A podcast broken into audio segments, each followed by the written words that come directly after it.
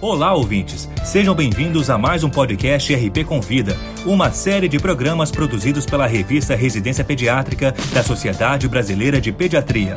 Semanalmente, um tema diferente de interesse dos médicos e demais profissionais de saúde é abordado por especialistas convidados. Durante o Agosto Dourado, teremos cinco edições especiais sobre o tema aleitamento materno. No primeiro episódio, abordaremos o tema Proteja a Mulher Trabalhadora que Amamenta. Para falar sobre o assunto, convidamos a doutora Racine Sampaio, do Departamento Científico de Aleitamento Materno da Sociedade Brasileira de Pediatria. Acompanhe a exposição. Existem leis que favorecem a manutenção do aleitamento materno. As leis trabalhistas protegem a gravidez e a amamentação e devem ser conhecidas por empresários, profissionais de saúde, cidadãos comuns e todas as gestantes e lactantes, porque precisamos acolher como responsabilidade de todos aqueles que lutam por um futuro melhor das nossas crianças. A primeira delas é o direito à estabilidade de emprego da gestante desde o momento da concepção até cinco meses após o parto.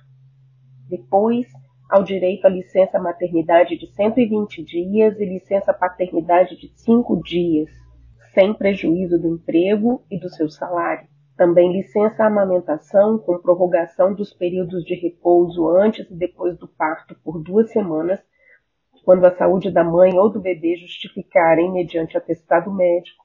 E após os 120 dias, a mulher ainda pode contar com dois intervalos de 30 minutos no seu horário de trabalho até seis meses pós-parto, para que possa manter por mais tempo a lactação.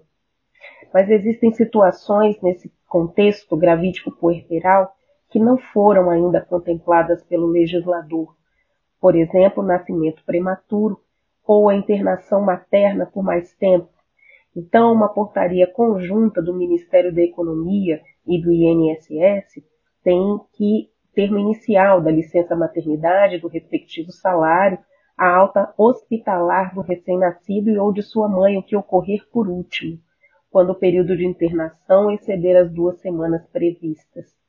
Também existem incluídas nas leis trabalhistas a garantia de local para deixar o seu filho em empresas com mais de 30 mulheres com mais de 16 anos, os direitos da mãe estudante, que permite a obtenção de suas notas através de trabalhos realizados em casa, e a mãe, privada de liberdade, também tem o direito a permanecer com seus bebês para amamentá-los pelo menos até o quarto mês.